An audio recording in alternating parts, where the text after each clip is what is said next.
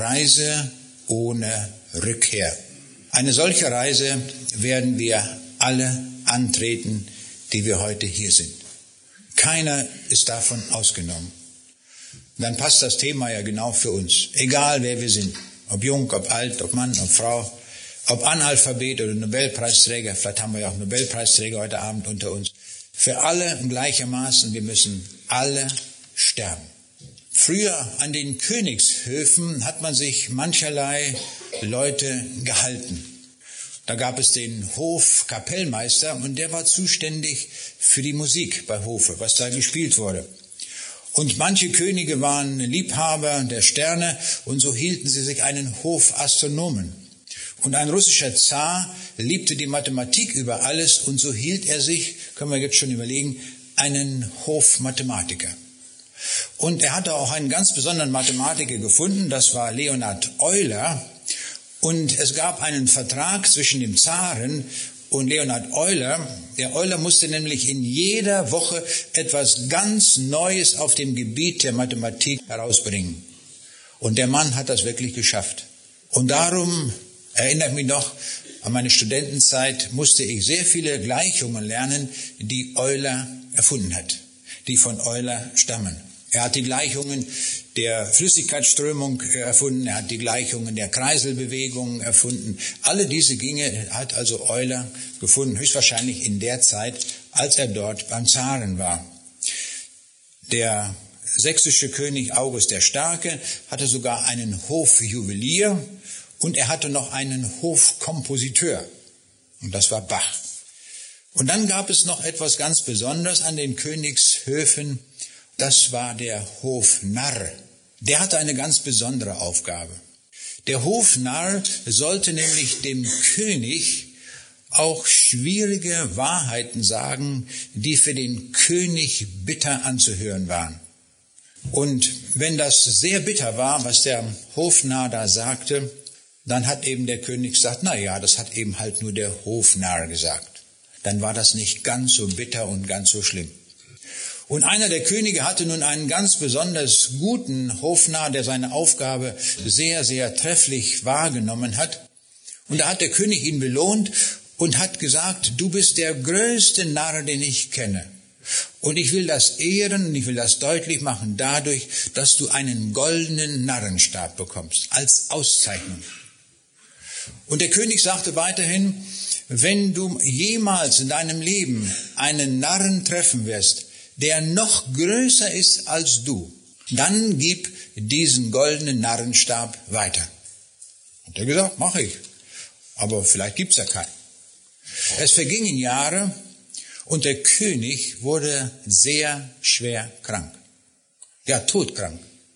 Und dann ließ er den Hofnarren kommen und der König sagte ihm, er wird jetzt eine große Reise antreten.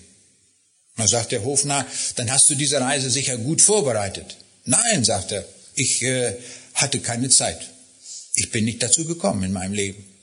Naja, aber dann wirst du vielleicht nicht ganz so lange wegbleiben. Sagt der König, doch, es ist eine so lange Reise, von dieser Reise komme ich nie mehr zurück. Sagt der Hofnarr, und dann hast du diese Reise nicht vorbereitet? Du hast gesagt, wenn ich einen Narren treffe, der noch größer ist als ich, der soll diesen Narrenstab bekommen. Und er holte seinen goldenen Narrenstab hervor aus seinem Kittel und legte ihn aufs Bett des Königs und sagte, König, du bist der größte Narr. Du wusstest, dass du eine Reise antreten musst, von der du nie mehr zurückkommst und hast sie absolut nicht vorbereitet. Du bist ein ganz großer Narr. Das darf uns nicht passieren, die wir heute Abend hier sind.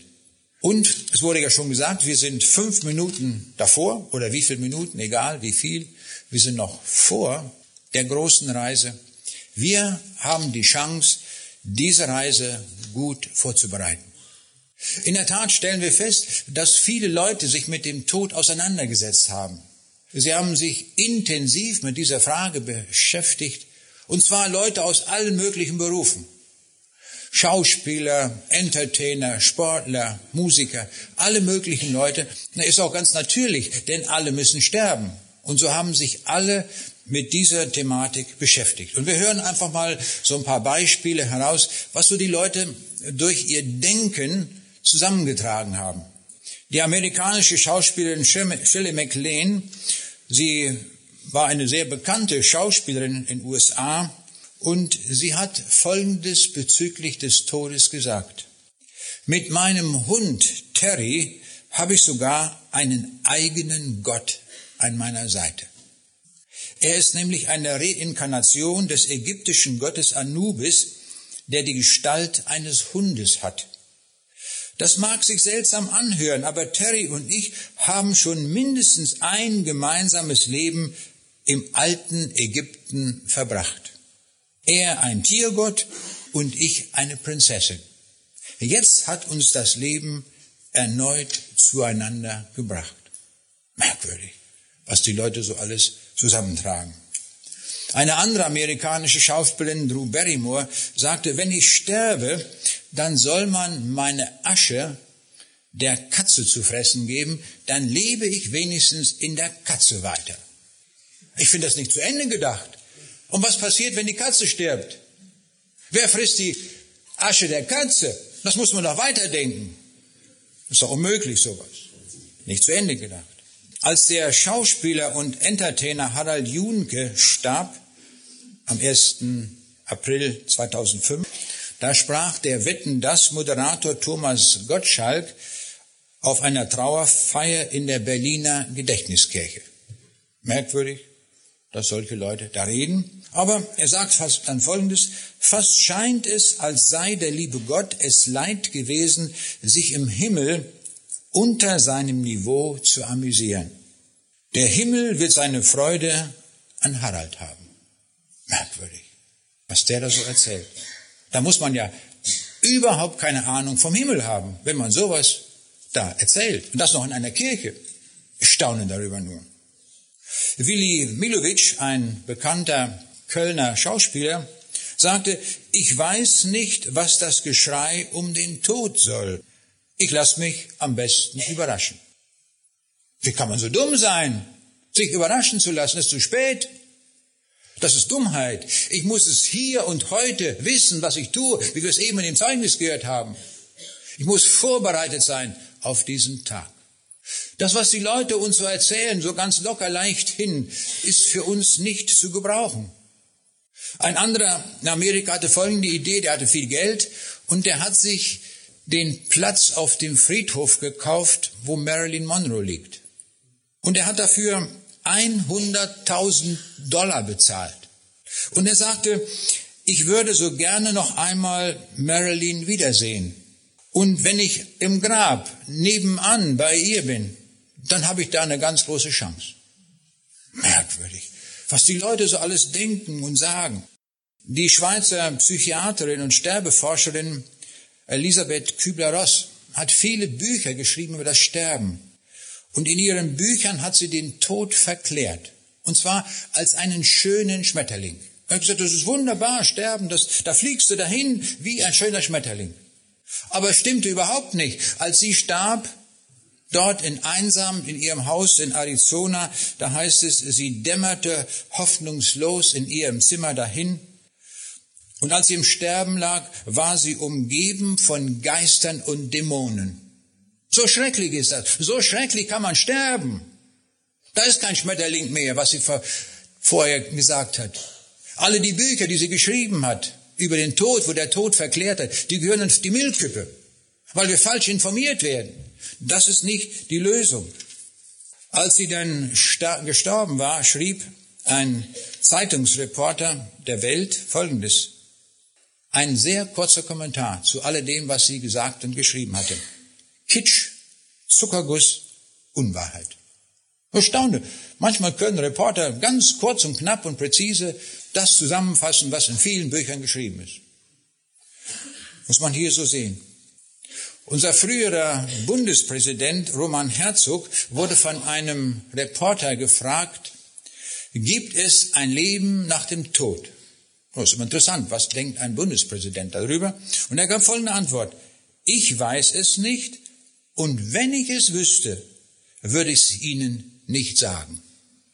So ungefähr. Merkwürdig, was solche Leute da so sagen. Ich erinnere mich noch vor einigen Jahren, war ich mit dem Auto unterwegs und ich hatte das Autoradio eingestellt und da wurde gerade ein Interview gebracht von einem Mann, der 14 Tage lang in einem, von einem Grubenunglück her dort in der Tiefe überlebt hat. Das war das Grubenunglück von Lingede. Das Ganze in der Nähe von Braunschweig bei uns, dieser Ort. Da war Wasser eingedrungen in das Bergwerk und es sind viele Bergleute, nämlich 129, ertrunken. Aber es konnten sich einige retten in einer Höhle, möchte ich mal sagen, wo noch eine Luftblase war, wo das Wasser nicht hinkam. Und da konnten die sich hinretten und da blieben sie nun. Und dann ging das so Tag um Tag. Die Grubenlampen gaben kein Licht mehr, das war vorbei. Und dann fielen die Steine von oben runter, riesige Brocken. Und dann sind schon einige dort erschlagen worden von den Bergleuten, die sich dort haben retten können. Und dann war es so, und das ging um die ganze Welt, dass diese Bergleute, es waren nachher noch elf übrig geblieben, die wurden mit einer sogenannten Dahlbuschbombe gerettet. Man hatte ein Loch gebohrt von oben, 58 Meter tief, und hatte glücklicherweise genau diese Stelle gefunden, wo diese Höhle war, wo diese elf Mann sich aufgehalten haben. Und dann wurden die nacheinander rausgezogen, einer nach dem anderen. Und jetzt war das 30 Jahre her und da fuhr ich mit dem Auto und da wurde einer von diesen Leuten interviewt. Und ich dachte, das ist interessant, was die jetzt wohl sagen. Und der Reporter sagte, sagen Sie mal, was haben Sie, worüber haben Sie sich unterhalten, als Sie dort im Dunkeln saßen, dem Tode nahe? Was waren Ihre Gespräche? Und da sagt dieser Bernhard Wolter über Arbeit, über Fußball, über Lotterie, ich denke, das kann wohl nicht angehen. Die sind dem Tode nahe. Da muss man doch darüber nachdenken. Kein Wort. Und dann fragt der Reporter weiter, sagen Sie mal, hat diese Situation, die Sie da erlebt haben, so nahe dem Tode, Ihr Leben verändert? Da sagt er, überhaupt nicht. Ich konnte es nicht fassen. Ich denke, wie ist das möglich? In einer solchen brenzlichen Situation, wo schon einige gestorben waren, durch Steinschlag. Und wo nach 14 Tagen ja wirklich keine Hoffnung mehr war, dass sie nochmal rauskommen. Da hätte man noch nachdenken, Leute, ist einer unter uns, der uns etwas sagen kann, was jetzt kommt, wenn wir sterben? Was wird dann sein? Diese Frage tauchte gar nicht auf. Und dann ist mir deutlich geworden, selbst wenn wir in schwierige Situationen kommen, denken wir nicht über die Frage des Todes nach. Viele jedenfalls nicht. Das ist mir dann aufgegangen. Wir müssen nachdenken über die Frage des Todes, wenn wir noch gern gesund sind, wenn es uns gut geht. Nicht irgendwelche Krankheiten haben. Dann können wir ganz klar darüber nachdenken und dann unsere Schlussfolgerungen ziehen. Rudolf Augstein war der Herausgeber des führenden deutschsprachigen Nachrichtenmagazins Der Spiegel. Er starb 2003. Kurz vor seinem Tode stellte ein Journalist ihm folgende Frage. Glauben Sie an Gott? Augstein sagte, nein, ich glaube nicht an die Auferstehung irgendeines Toten und dann muss ich mich damit auch gar nicht weiter beschäftigen. Wenn ich weg bin, dann bin ich weg. So hat er geglaubt. Nichts gilt, keine Hoffnung, alles vorbei. Ich bekam neulich einen Brief, da hatte jemand eine CD von mir gehört, wo ich über den Tod was gesagt hatte. Und da antwortete mir ein Kritiker, Sie wissen es doch gar nicht. Woher wollen Sie das wissen? Ich weiß es nicht, Sie wissen es nicht. Niemand weiß etwas über den Tod. Erstmal war ich ziemlich schockiert, dass er das so massiv sagte. Und dann überlegte ich weiter und ich muss sagen, er hat nicht sogar recht. Es stimmt. Was weiß ich über den Tod? Gar nichts. Keine Ahnung. Weiß es nicht. Hat er recht. Das hat auch Emanuel Geibel, ein deutscher Dichter, gesagt. Er sagt, ein ewig Rätsel ist das Leben, ein ewig Rätsel bleibt der Tod. Und das haben wir ja gesehen an all den Überlegungen, die jetzt Schauspieler und wer auch immer da gesagt haben über den Tod. Keiner weiß etwas. Keiner hat Kompetenz in der Frage. Wir brauchen jemanden, der in dieser Frage Kompetenz hat, der sich auskennt. Wer hat denn Kompetenz in dieser Frage? Antwort, kein Mensch. Wenn einer Kompetenz in dieser Frage hätte, müsste er vier Bedingungen erfüllen, wenn er uns etwas zu dem Thema sagen will. Er müsste selbst im Tode gewesen sein, nicht nah am Tode, schon drin gewesen sein. Er müsste durch den Tod hindurchgegangen sein und er müsste, zweite Bedingung, auch zurückgekommen sein. Er müsste den Tod überwunden haben. Und drittens, er müsste auch Macht haben über den Tod. Dass er nicht dem Tod unterlegen ist, sondern umgekehrt. Er ist dem Tode überlegen. Und die vierte Bedingung ist fast noch die wichtigste. Wir müssten die Gewähr haben, dass das, was er sagt, auch wirklich stimmt. Dass er uns die Wahrheit sagt. Sonst es kann ja sein, so wie Roman Herzog sagt, selbst wenn ich es wüsste, würde ich es euch nicht sagen. Wir brauchen einen, der es weiß und es uns dann auch sagt. Und wenn wir jetzt die Kompetenzschranke so hoch setzen, dann bleibt nur noch ein einziger übrig, der uns die Antwort wirklich geben kann. Und dieser eine, der heißt Jesus. Er kann uns die Antwort geben. Er war selbst im Tode. Er wurde gekreuzigt und die Leute wollten ganz sicher sehen, dass er auch gehen, dass er auch wirklich tot ist. Und sie haben mit der Lanze in die Seite gestochen, dass das Blut abfloss. Und dann wussten sie, der ist wirklich tot.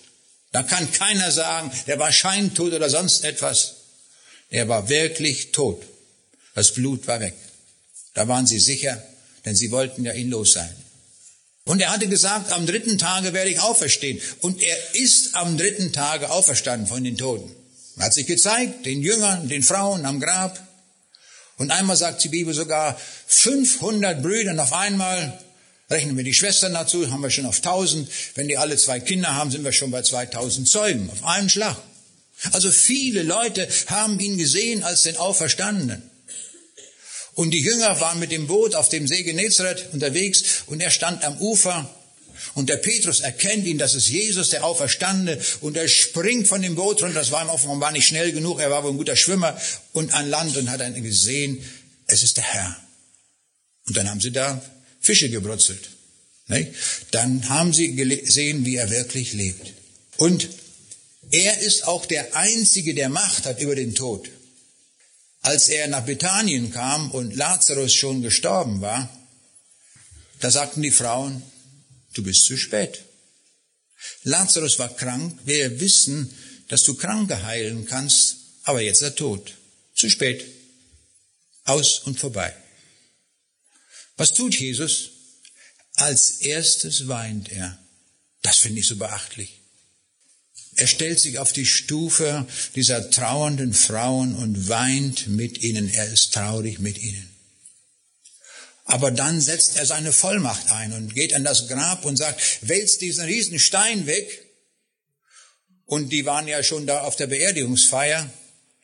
Da ich stelle mir das so vor mit Streuselkuchen und Tee oder Kaffee oder sowas, nicht? wie man das übertrage unsere Zeit. Und da haben die gesagt, bloß nicht den Stein weg, der stinkt schon, der ist schon ein paar Tage tot in der heißen Sonne Israels, das geht alles schon in Verwesung übrig. Aber Jesus hört nicht drauf und als der Stein weg ist, spricht er in dieses Grab hinein, Lazarus, komm raus. Was macht er? Er kommt, aber augenblicklich, keine Verzögerung. Im Nu ist er raus aus dem Grab, noch eingewickelt in alle möglichen Binden da. Jetzt müssen wir uns einmal überlegen, was da naturwissenschaftlich vorgegangen ist dieser Leichengeruch, was da stinkt, das sind ja die Molekülenden von den langgestreckten Eiweißmolekülen, den DNS-Molekülen, die zerfallen. Und diese kurzen Enden, die kommen in unsere Nase hinein und das nehmen wir wahr als Leichengeruch, als Gestank. Richtig schlimmer Geruch. Und was passiert in dem Moment, wo der Jesus das ausgesprochen hat, Lazarus, komm mal raus, da müssen alle diese Molekülenden, die waren schon mit dem Wind davon geweht worden, bis nach Jerusalem und sonst wo. Und die kriegen den Befehl, Marsch, ihr alle wieder zurück. Du gehst zurück in Zelle 6.738.537. Und die wissen genau, wo sie gewesen sind, Abmarsch und zurück, die ganze Kolonne, alle wieder rein in ihre Zellen, wo sie gewesen sind. Und der Lazarus ist komplett aufgebaut und er steht da und stinkt nicht mehr. Das ist Vollmacht über den Tod. Und diese Vollmacht hat Jesus. Wir sehen, er ist der Herr über den Tod. Und die vierte Bedingung, anders als Herzog, er sagt uns auch, wie es ist. Er weiß es und er sagt es. Und er ist der Einzige, der über diese Erde gegangen ist, der sagen konnte, ich bin die Wahrheit. Er hat nicht eine einzige Lüge gehabt, die über seine Lippen gegangen ist. Nie. Das kann keiner von uns sagen. Gemessen an diesem Jesus sind wir alle Lügner und Banausen, oder? Das muss man so deutlich sagen. Aber Jesus war der absolut reine, der Sündlose, der nie eine Lüge getan hat. Jesus sagt uns die Wahrheit. Wenn wir wirklich wissen wollen, was nach dem Tode ist, dann müssen wir auf ihn hören. Er gibt uns die Antwort. Da brauchen wir Mut dazu, uns dem auszusetzen, was er gesagt hat. Und das klingt nicht wie Entertainer. Da merken wir, das ist brisant. Das ist Wahrheit, was er uns sagt. Und das wollen wir lesen, was er uns sagt. Und das steht im Lukas-Evangelium, Kapitel 16, die Verse 19 bis 31. Da sagt uns der Jesus, was unmittelbar nach dem Tode ist. Ich lese diesen Text. Es war aber ein reicher Mann, der kleidete sich in Purpur und kostbares Leinen und lebte alle Tage herrlich und in Freuden. Es war aber ein Armer mit Namen Lazarus, der lag vor seiner Tür voll von Geschwüren und begehrte sich zu sättigen mit dem, was von des reichen Tisch fiel. Dazu kamen auch die Hunde und leckten seine Geschwüre. Es begab sich aber, dass der Arme starb und er wurde von den Engeln getragen in Abrahams Schoß. Der Reiche aber starb auch und wurde begraben. Als er nun in der Hölle war, hob er seine Augen auf in seiner Qual und sah Abraham von ferne und Lazarus in seinem Schoß. Und er rief, Vater Abraham, erbarme dich meiner und sende Lazarus, damit er die Spitze seines Fingers ins Wasser tauche und mir die Zunge kühle. Denn ich leide Pein in diesen Flammen. Abraham aber sprach, Gedenke, Sohn, dass du dein Gutes empfangen hast in deinem Leben. Lazarus dagegen hat Böses empfangen. Nun wird er hier getröstet und du wirst gepeinigt. Und überdies besteht zwischen uns und euch eine große Kluft, dass niemand, der von hier zu euch hinüber will, dorthin kommen kann und auch niemand von dort zu uns herüber. Da sprach er, so bitte ich dich, Vater, dass du ihn sendest in meines Vaters Haus. Denn ich habe noch fünf Brüder, die soll er warnen, damit sie nicht auch kommen an den Ort dieser Qual. Abraham sprach, sie haben Mose und die Propheten, die sollen sie hören. Er besprach, nein, Vater Abraham, sondern wenn einer von den Toten zu ihnen ginge, so würden sie Buße tun. Er sprach zu ihm, hören Sie Mose und die Propheten nicht, so werden sie auch sich nicht überzeugen lassen, wenn jemand von den Toten auferstünde. Soweit dieser Text, wo Jesus uns zeigt, was unmittelbar nach dem Tode ist. Also nicht drei Tage später, auch nicht eine halbe Stunde später, sondern eine Sekunde später, so möchte ich sagen. Gleich nach dem Tode geschieht das, was Jesus uns hier sagt. Klar, offen, deutlich. Und wir müssen sagen, es ist ein knallharter Text. Einer der knallhartesten Texte der Bibel überhaupt. Wo uns hier so deutlich gesagt wird, was so nach dem Tode ist. Das ist uns Menschen furchtbar unangenehm, dass so etwas gesagt wird und sowas in der Bibel steht. Was tun die Leute? Auch die frommen Leute? Sie sagen, das ist nicht keine Rede, die Jesus gehalten hat, das ist nur ein Gleichnis und versuchen das abzumildern. Da schrieb mir neulich jemand einen Brief und er sagte Folgendes. Es handelt sich hier um eine gedichtete Lehrerzählung, eine Parabel oder ein Gleichnis. Gleichnisse dienen dazu, etwas zu verdeutlichen, indem ein Sachverhalt mit einem anderen, der nicht unbedingt der Wirklichkeit entsprechen muss, verglichen wird. Hier wird also, so sagt dieser Mann, etwas verglichen, aber es ist nicht, hat mit Realität nichts zu tun. Und so entledigt man sich dieses Textes. Stimmt das? Kann das ein Gleichnis sein? Unmöglich. In einem Gleichnis wird niemals eine Person mit Namen genannt. In einem Gleichnis, wie beim Gleichnis vom Seemann, da heißt es, ein Seemann ging aus. Oder eine Frau nahm einen Sauerteig. Das ist ganz allgemein gesagt. So ist in einem Gleichnis. Aber hier ist es kein Gleichnis, sondern hier, wird, hier werden Namen äh, genannt. Hier kommt in diesem Gleichnis, da kommt der Lazarus vor, der Abraham kommt vor, und der Abraham spricht auch und von Moses die Rede. Hier tauchen Namen auf. Das ist kein Gleichnis. Das ist wörtliche Rede, das ist Wirklichkeitsbeschreibung, die Jesus hier gibt. In einem Gleichnis gibt es ja immer einen Vergleichspunkt. Da wird etwas verglichen mit etwas anderem aus der alltäglichen Welt. Hier wird nichts verglichen.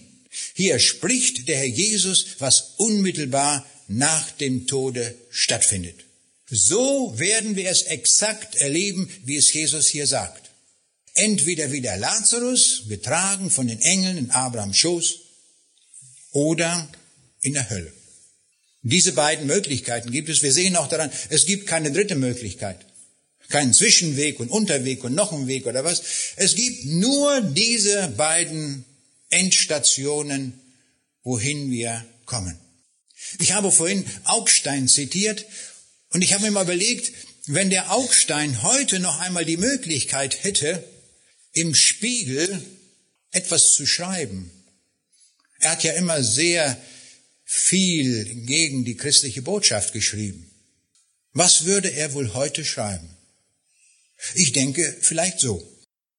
Ihr lieben Spiegelleser, mit dem Tod ist doch nicht alles aus.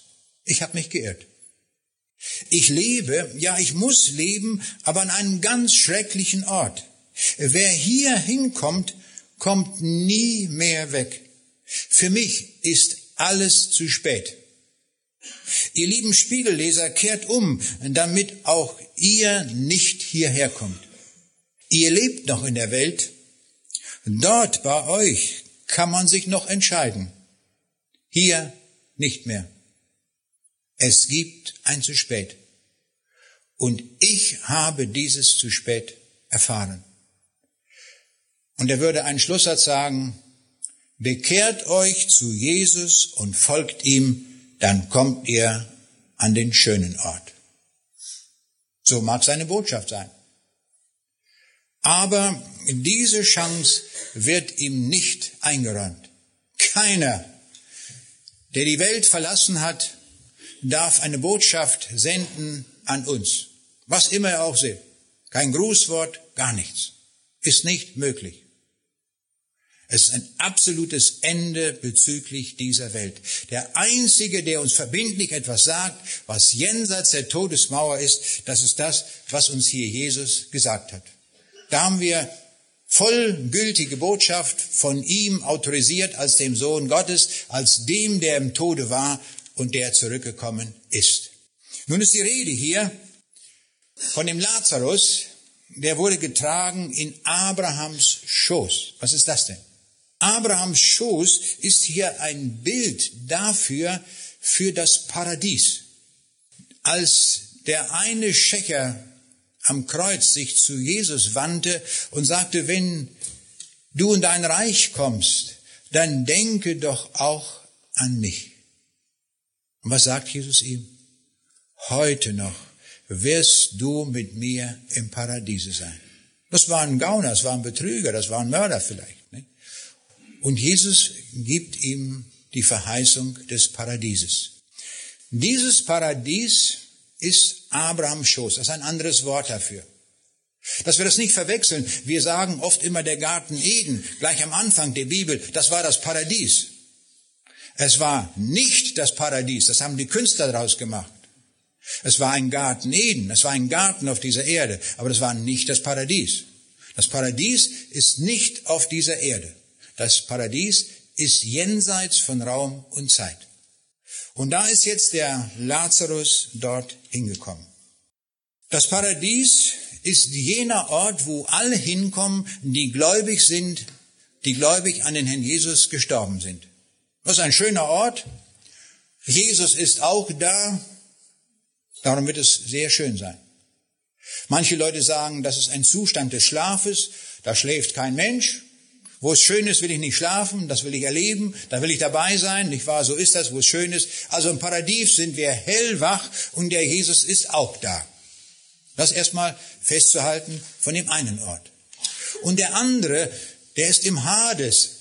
So hat Luther übersetzt das Ganze mit Hölle. Aber genau gesehen muss man sagen, es ist noch nicht die endgültige Hölle. Es gibt nämlich eine Auferstehung aus diesen beiden Abteilungen, aus dem Paradies, ich will es mal nennen, und der Vorhölle, eine erste und eine zweite Auferstehung. Und bei der ersten Auferstehung, da sagt die Bibel, glückselig, der Teil hat an der ersten Auferstehung. Dort in dem Paradies, da befindet sich der Lazarus heute, da befindet sich Abraham und Mose und alle, die gläubig gestorben sind, die sind alle millionenweise dort im Paradies. Und sie warten auf den Tag der ersten Auferstehung. Und dann werden sie gemeinsam, alle, der David und alle, wie sie heißen, sie werden alle gleichzeitig aus diesem Bereich des Paradieses rausgenommen. Und wo geht's hin? In den endgültigen ewigen Himmel. Das hat sich Gott ganz hervorragend ausgedacht, dass keiner zuerst in den Himmel kommt und dann kommt noch einer und noch einer, sondern alle kommen wir gleichzeitig in den Himmel. Das muss ein gewaltiges Ereignis sein, wenn Millionen von Menschen, die aus dem Paradies dann rauskommen durch die Auferstehung und dann gemeinsam vor den Thron Gottes einmarschieren in den Himmel. Unserer ewigen Wohnstadt. Das muss etwas Gewaltiges sein, dieser Tag, wo das stattfindet. Aber dann sagt die Bibel, es gibt eine zweite Auferstehung und dann werden auch alle die auferstehen, die in der Vorhölle sind. Und sie marschieren wohin? In die ewige Hölle, in die Gehenna. Und das ist ein ganz schrecklicher Ort. Dieser Ort ist schon schrecklich, die Vorhölle, aber die endgültige Hölle, das ist noch viel, viel schlimmer. Und jetzt kann man schon sagen, und so sagen wir immer wieder Menschen, wie können sie so etwas Schreckliches verkündigen, so etwas Brutales, diese Hölle, das ist ja etwas Schreckliches, das muss man ganz wegtun. Muss man gar nicht drüber reden. Überhaupt nicht. Als Bischof Huber in einer Fernsehdiskussion eine Disputation hatte mit dem Engländer, mit dem Atheisten Dawkins, da wollte der Dawkins als Atheist den Huber angreifen, indem er sagte, na ja, ihr redet ja immer über die Hölle. Da sagte Huber, haben wir nicht mehr. Haben wir theologisch wegdiskutiert. Entmythologisiert. Gibt's gar nicht mehr. Ich denke, wie kann man sowas machen als Bischof? Ist doch wohl nicht zu fassen. Jesus spricht immer wieder von der Hölle in einer massiven Form, dass man denkt, wie konnte Jesus als der mildeste und sanfteste Prediger, den die Erde gesehen hat, wie konnte der immer wieder über die Hölle sprechen? Und wie kann man den Mut haben, das wegzudiskutieren, was der Sohn Gottes uns sagt? Es ist nicht zu fassen, muss ich sagen. Ich kann nur überstaunen. Aber die Frage ist, warum reden wir auch über die Hölle? Warum? Das ist mir mal deutlich geworden, als ich über die A45 fuhr, eine der teuersten Autobahnen, die wir in Deutschland haben, die A45, die durch Siegerland geht und dann bis nach Frankfurt geht. Eine der teuersten Autobahnen, die ist deswegen so teuer, weil das Siegerland viele Berge hat und hätte man natürlich die Autobahn immer bergauf, bergab bauen können, das wäre sehr teuer gewesen. Wäre auch natürlich von den Spritkosten sehr hoch. Jedes Mal wieder einen Berg hochfahren, das kostet mehr Sprit. Und so haben sich die Bauingenieure etwas Gutes überlegt und sie haben die Täler überbrückt. Mit riesigen Betonstelzen und dann darauf die Autobahn gelegt. Sodass man also durch das Siegerland fährt, wo es bergauf, bergab geht, dass man so fast schnurgerade durchfährt. Und ich fuhr eines Nachts über diese Autobahn und dann kam mir der Gedanke, was wäre eigentlich, wenn ich jetzt so gerade mitten über so eine Talbrücke fahre und die Talbrücke wäre mittendrin eingebrochen. Und dann geht's pff, ab in den Abgrund. Und stellen wir uns vor, wir sitzen jetzt da am Auto und fahren da und plötzlich sehen wir, wir entdecken das gerade noch, das ist der Abgrund. Was würden wir tun? Mal sofort erstmal auf die Bremse gehen. Und was ist das Zweite, was wir alle tun würden?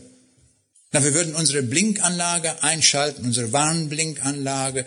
Wir würden aussteigen, das Warndreieck rausholen, aufstellen. Und wir würden alle Leute, die jetzt dort kommen, würden wir warnen und sagen, halt, stopp, hier geht's in den Abgrund. Das würden wir doch alle tun.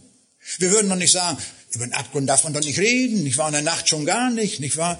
Das, das dürfen wir nicht tun, nicht wahr? Ganz, also Leute, liebe Leute, fahrt schön weiter, gute Fahrt, nicht? In drei Minuten, nicht wahr? Drei Sekunden ihr im Abgrund. Das würde doch keiner machen. Wir würden doch warnen, wir sagen, stopp, halt. Und schaut, genau das tut Jesus. Er sagt, stopp, halt, halt, bleib stehen mit deinem Leben, du bist unterwegs zum Abgrund, halte an und steige aus. Dass du nicht so weiterfährst in den Abgrund hinein. Wir sagen, können das so sagen, Jesus ist die große Warnlampe Gottes, die uns sagt, stopp. Und darum hat er uns diese Botschaft gesagt. Und es ist uns gut, wenn uns diese Botschaft so richtig unter die Haut geht, damit wir umkehren und nicht weiterfahren. Denn dann landen wir in den Abgrund, wirklich. Schon im Alten Testament haben wir solche warnenden Texte. Auf der Stadtmauer von Jerusalem waren Wächter bestellt. Die hatten die einzige Aufgabe, auf der Stadtmauer hin und her zu gehen und Ausschau zu halten, ob irgendwo Feinde sind und damit man die Bevölkerung warnt, wenn Feinde dort irgendwo anrollen. Und da lesen wir das im äh, Buch Ezekiel, Kapitel 33, wo es heißt, wer den Hall der Posaune hört und will sich nicht warnen lassen, und das Schwert kommt und nimmt ihn weg, dessen Blut wird auf seinen Kopf kommen. Denn er hat den Hall der Posaune gehört und sich dennoch nicht warnen lassen. Darum wird sein Blut auf ihn kommen. Wer sich aber warnen lässt, der wird sein Leben davonbringen. Wir sehen also, der Wächter hat die Aufgabe, uns zu warnen, dass wir nicht in die Hände der Feinde und des Schwertes fallen. Die Tatsache der Hölle und dass darüber gesprochen ist, wird, dient dazu, dass wir uns warnen lassen und nicht mit Vollgas in die Hölle fahren. Denn das kann sehr schnell gehen. Es kann sein, dass wir in dieser Nacht sterben und wir haben gehört in diesem Text, eine Sekunde später oder noch kürzer sind wir in der Hölle. So schnell geht das. Auch wenn man es wegdiskutiert hat und nicht haben will, auch wenn man Atheist ist, spielt alles keine Rolle. So hat Jesus uns das deutlich vor Augen gemalt, dass die Wirklichkeit so aussieht. Und Jesus hat in einer unglaublichen Weise vor dieser endgültigen Hölle, vor der Gehenna gewarnt. Zum Beispiel, wenn er sagt, in Matthäus 5, Vers 29, wenn dir aber dein rechtes Auge zum Abfall verführt, so reiß es aus und wirf es von dir. Es ist besser für dich, dass eins deiner Glieder verderbe und nicht der ganze Leib in die Hölle geworfen werde, in die Gehenna, in diese endgültige Hölle. Oder Matthäus 10, Vers 28. Und fürchtet euch nicht vor denen, die den Leib töten, doch die Seele nicht töten können. Fürchtet euch aber viel mehr vor dem, der Leib und Seele verderben kann in der Hölle. Jesus hat oft darüber gepredigt. Matthäus 23 sagte, wie euch Schriftgelehrte und Pharisäer, ihr Heuchler, die ihr Land und Meer durchzieht, damit ihr einen Judengenossen gewinnt. Und wenn es geworden ist, macht ihr aus ihm ein Kind der Hölle. Doppelt so schlimm, wie ihr seid. Also er warnt auch die Theologen, die falsch lehren, dass sie aufwachen sollen und dass sie gewarnt sind vor diesem schrecklichen Ort. Schauen wir uns einmal diesen reichen Mann an, der jetzt dort am falschen Ort angekommen ist. Er sagt nicht, es gibt keinen Gott. Sagt er nicht. Hätte er ja sagen können, Gott gibt es nicht. Tut er nicht. Fünf Minuten nach dem Tode gibt es keine Atheisten mehr. Nicht einen einzigen mehr. Sie haben alle gesehen, dass Gott sie gerichtet hat. Alle. Sie haben ihn gesehen. haben erkannt, war zu spät. Auch Mr. Dawkins, muss man ihm auch sagen. Auch die Busse, die man durch die Gegend fahren lässt, war ja interessant. In England haben sie einen Bus beschriften wollen, es gibt keinen Gott. Und jetzt gibt es in England ein Gesetz, da darf man nur etwas schreiben, werbemäßig, was man auch beweisen kann.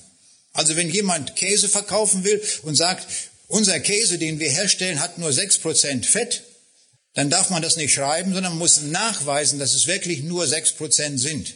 Aber dass sie jetzt diesen Werbespruch machen, es gibt keinen Gott, das konnten sie nicht beweisen.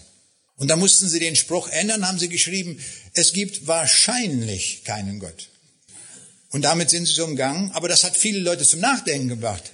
Wenn es, wenn man sagt, es gibt wahrscheinlich keinen Gott, dann ist ja noch eine Restwahrscheinlichkeit da, dass es doch einen Gott gibt. Und das haben jetzt viele Leute diskutiert. Also sie haben genau das Gegenteil erreicht, was sie eigentlich erreichen wollten. Und das ist gut so.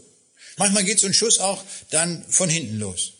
Also Atheisten, die haben ihr Ende gefunden in dem Moment, wenn sie tot sind. Niemand wird dann noch Atheist sein. Und dann fällt mir hier auf an diesem Text, in dieser Welt klagen ja viele Leute über Gott. Wir haben ja gestern darüber gesprochen. Es gibt so viel Leid in dieser Welt. Es gibt den Tod.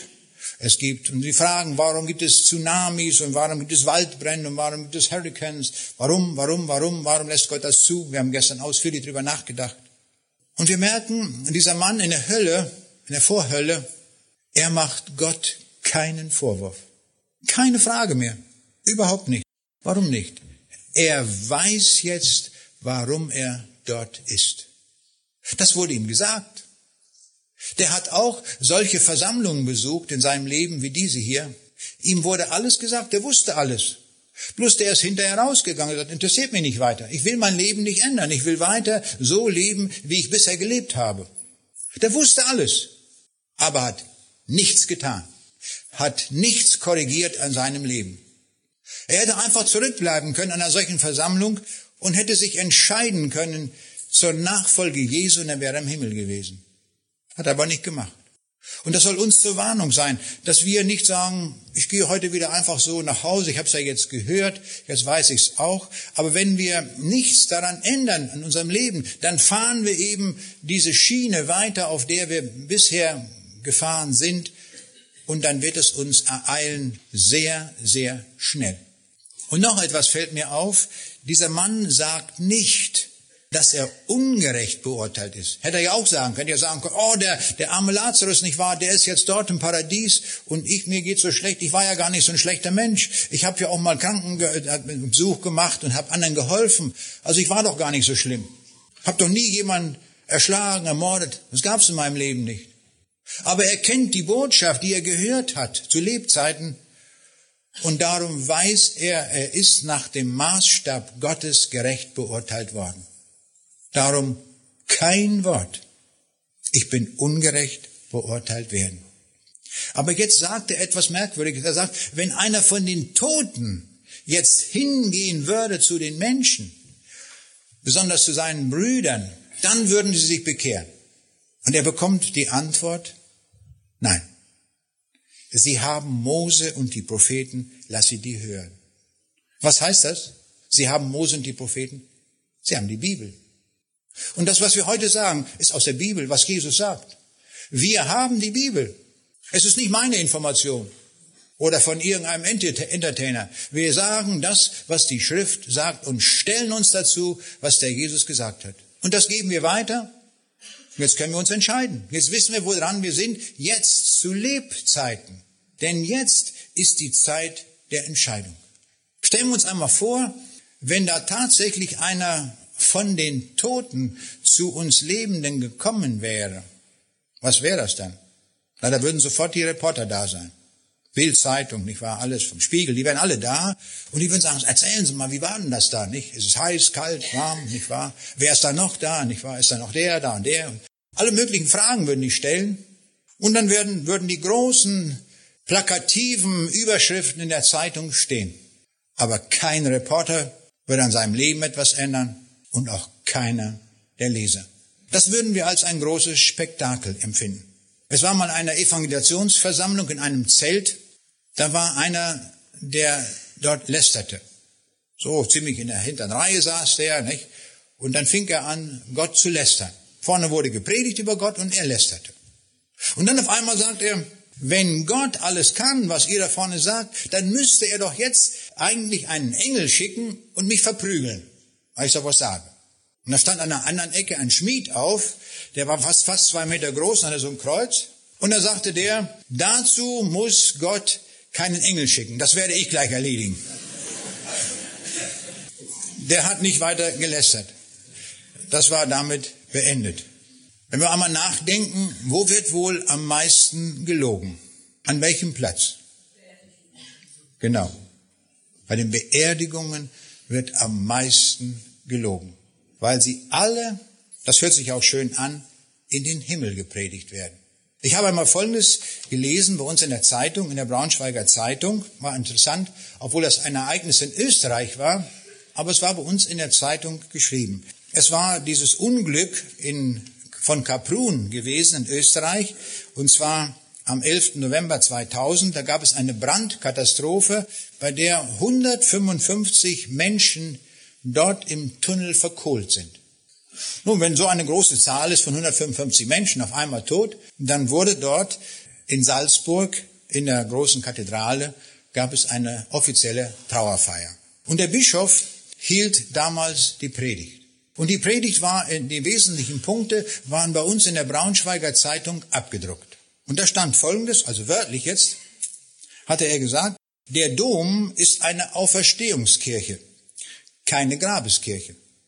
Den Opfern sei darum nicht das Leben genommen, sondern das ewige Leben geschenkt worden. Glaubt mir, sie leben. So rief er den Hinterbliebenen zu. Denkt nicht mehr an die verstümmelten Leiber, denkt an die Liebe und die Sehnsucht, mit der sie euch erwarten. Ganz neue Methode, um in den Himmel zu kommen. Man muss im Tunnel von Kaprun verkohlen. Das ist der Weg zum Himmel, offensichtlich.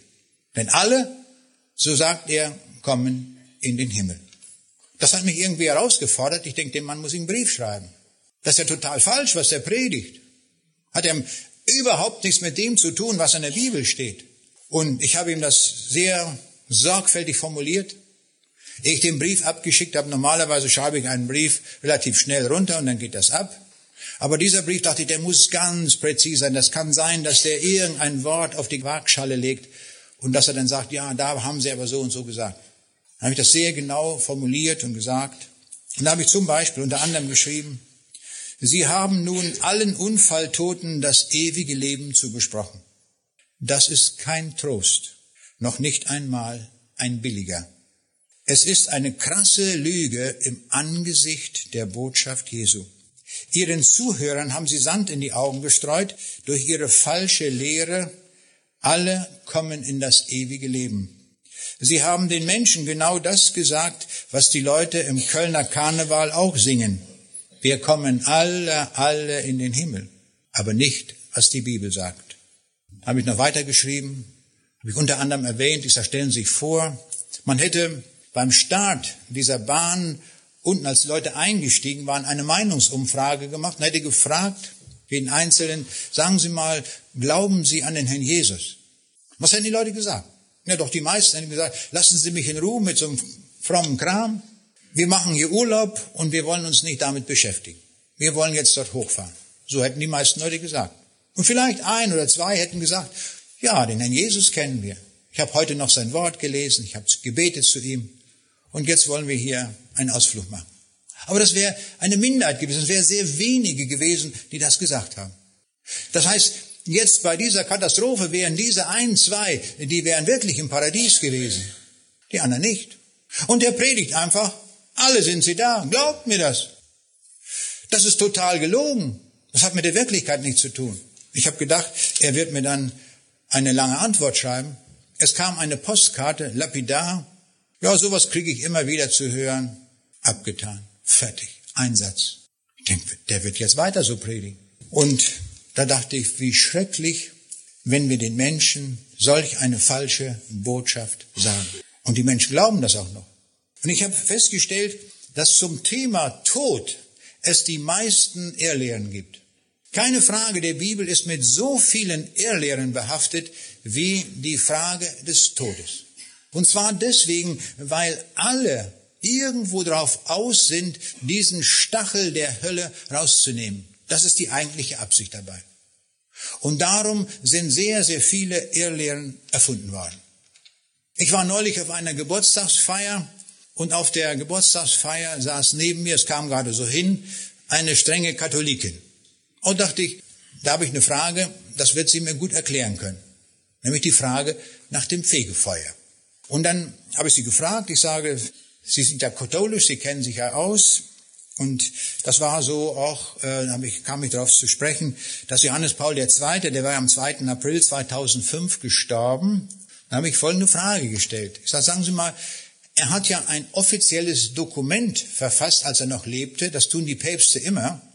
Sie verfassen ein Dokument, das ist offiziell, also nicht irgendeine Nebensache, ein ganz offizielles Dokument. Und da hat er reingeschrieben, wenn er gestorben ist, dann soll man für ihn beten. Dann habe ich sie gefragt, ich sage, können Sie mir das erklären, warum man für den Papst noch beten soll, wenn er doch schon tot ist? Ist doch alles entschieden. Da sagt sie, ja, Moment mal, das hat die Bewandtnis mit dem Fegefeuer. Auch ein Papst ist ja noch nicht endgültig fertig. Und dann muss der erstmal ins Fegefeuer und da wird er noch irgendwie, was weiß ich, zubereitet da in dem Fegefeuer, was immer das auch ist. Und dann irgendwann, da sagt sie, das weiß ich auch nicht, ob nach 100 oder nach 1000 Jahren, dann kommt er raus und dann kommt er auch in den Himmel. Ich sage, das ist aber merkwürdig. Ich sage, da freue ich mich aber doch, was in der Bibel steht. Wer an den Herrn Jesus glaubt, der hat das ewige Leben. Und dann fragte ich sie, ich sage, sagen Sie mal, kommen Sie auch ins Fegefeuer? Da sagte sie als Katholikin, nein, sagt sie, ich nicht. ich sage, warum nicht? Sie sind doch katholisch. Ja, sagt sie, für mich gilt, was der Jesus am Kreuz gesagt hat, nämlich es ist vollbracht. Da hat sie den Papst meilenweit in der biblischen Erkenntnis überholt. Ist das nicht wunderbar? Der Herr hat gesagt, es ist vollbracht und wenn er das sagt, dann stimmt das. Wenn wir an ihn glauben, dann haben wir das ewige Leben. Und da beißt keinem aus Faden ab. Stimmt's? So genau gilt das, wenn der Jesus das uns zusagt. Und da bin ich so froh drüber, dass wenn wir unser Leben binden an den Herrn Jesus, das hängt überhaupt nicht davon ab, ob wir irgendwas leisten oder sonst was tun, dann gehören wir ihm in Zeit und Ewigkeit. Endgültig und für immer. Und darum rufen wir auch heute, macht diese Entscheidung fest für den Herrn Jesus, dass ihr in alle Ewigkeit im Himmel seid und dass keiner in den Abgrund kommt zu der Fegefeuerlehre. Ich hatte mal Vorträge in Österreich gehabt und da hat man mir gesagt, in unserem Dorf, da wohnt eine Frau, die kann voraussagen, wenn jemand gestorben ist, wie viele Jahre der im Fegefeuer zubringt. Ich sage, hört mir auf mit diesem Zeug. Was die Menschen da alles erzählen und faseln. Hat nichts, absolut nichts zu tun mit der Bibel. Das ist Irrlehre pur. Und so wollen wir nur der Bibel glauben in dieser entscheidenden Frage und nicht allen Leuten, was die da nennen. Die Mormonen haben zum Beispiel noch was ganz anderes erfunden. Die haben gesagt, man kann sich auch nachträglich, wenn Leute schon längst gestorben sind, das kann auch 100 Jahre her sein, dann kann man sich für die Toten taufen lassen. Und das ist der Grund, warum die Mormonen in Salt Lake City die größten Computer haben mit den größten Speicherplätzen, weil sie die Daten von allen möglichen Leuten sammeln auf der ganzen Welt. Sie durchforsten alle Kirchenbücher mit all den Namen und wenn mal irgendjemand kommt und sagt, ja, mein Ur-Ur-Urgroßvater, der war ja nicht Mormone, dann kann man sich für ihn stellvertretend taufen lassen. Und dann kommt er auch noch in den Himmel. Also was die Menschen erfunden haben, das ist so unglaublich, das kann man nicht fassen. Äh, da gibt es so viele Irrlehren. Und die neue apostolische Kirche, die lehrt, unsere Priester, wenn sie gestorben sind, die gehen in das Totenreich und verkünden dort den Leuten, dass sie auch noch in den Himmel kommen. Aber das können nur unsere Priester. Was die Leute so erfinden, es ist nicht zu fassen. Und dann gibt es eine andere Idee, da sagt man, ja, es stimmt, wenn die Leute an Jesus glauben, kommen sie in den Himmel. Aber die anderen, die werden verbrannt. Die kommen in den feurigen Pfuhl und dann geht's einmal, tsch, dann sind sie weg. Irrtum. Das lehrt die Bibel nicht. Und jenseits der Todesmauer muss man wissen, das sind andere physikalische Gesetze, als wir sie hier auf der Erde kennen. Und die Bibel macht uns das deutlich bei dem brennenden Dornbusch wo Gott sich offenbart im brennenden Dornbusch vor Mose und der Busch nicht verbrennt. Und doch ist es Feuer.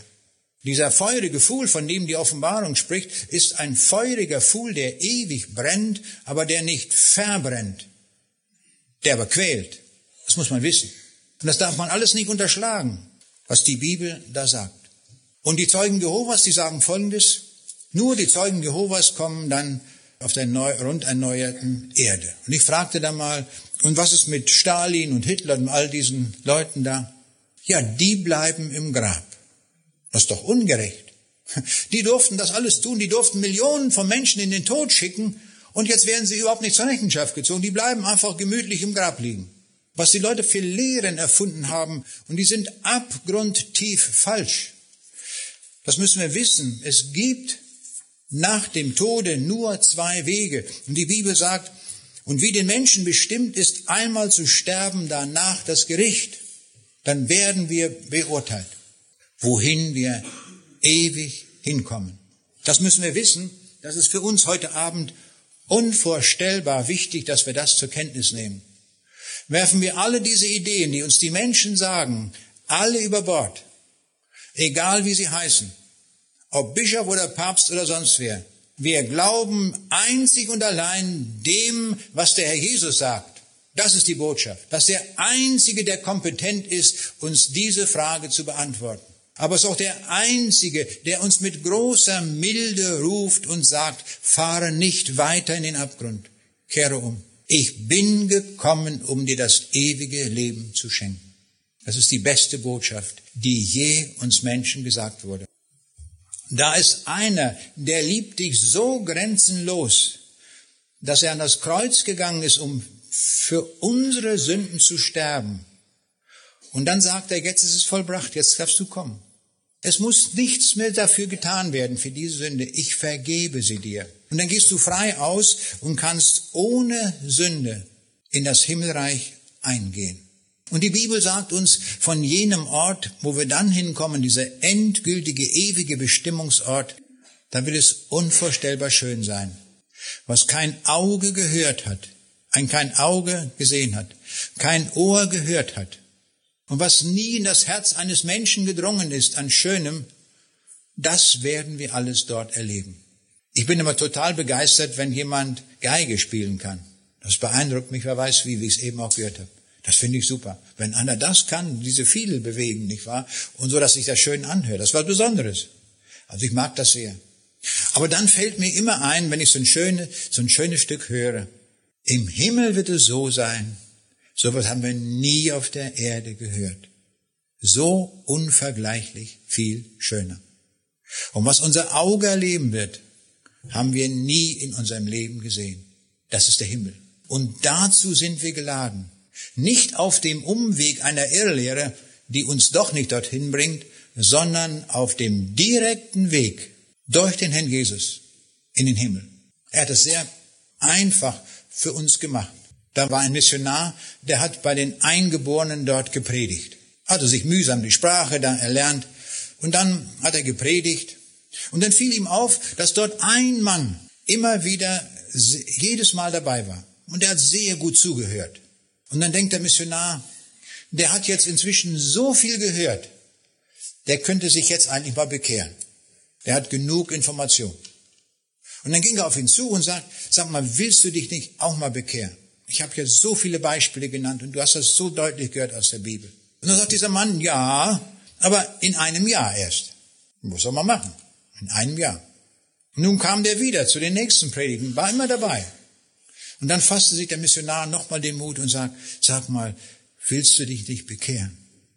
Und dann sagt dieser Mann wieder, in einem Jahr. Und nun kam es so hin, dieser Mann wurde schwer krank, todkrank. Und da wusste er, der Missionar hat gute Medizin. Und dann ließ er den Missionar kommen an sein Bett und er sollte Medizin mitbringen für ihn, weil er ja todkrank war. Und er brachte eine große Flasche mit und hat darauf geschrieben, einnehmen in einem Jahr.